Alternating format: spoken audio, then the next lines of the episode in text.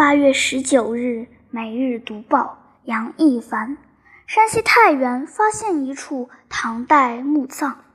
八月十六日一早，在山西省太原市望柏林区小井峪附近，因建筑施工，发现一座唐代墓葬。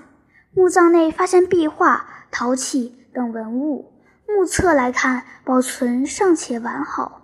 接到群众报告后，太原市文物及考古部门已第一时间进驻现场。据知情人士介绍，墓葬发现的地点曾经是小井峪学校的操场，现在正在进行改建。十六日上八时，施工人员正在修理围墙铲土时，突然铲出了墓顶，墓葬部分露了出来。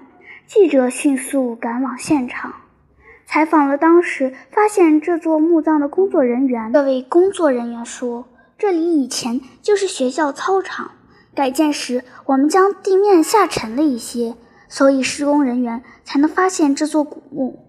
古墓被发现后，我们看到墓壁里有壁画，还有一些罐子。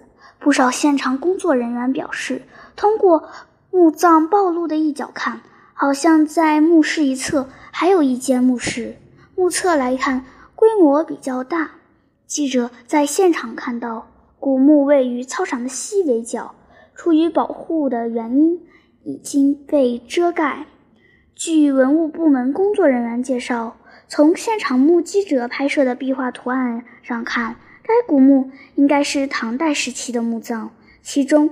墓葬一侧壁画上有状女图，领路的状女脚步前方位置放置一方墓志。从墓志盖显露的信息、墓葬的规格、壁画的规模来看，墓主的身份非同寻常。截止发稿，相关考古人员已经第一时间进驻墓室，进行接下来的考古发掘。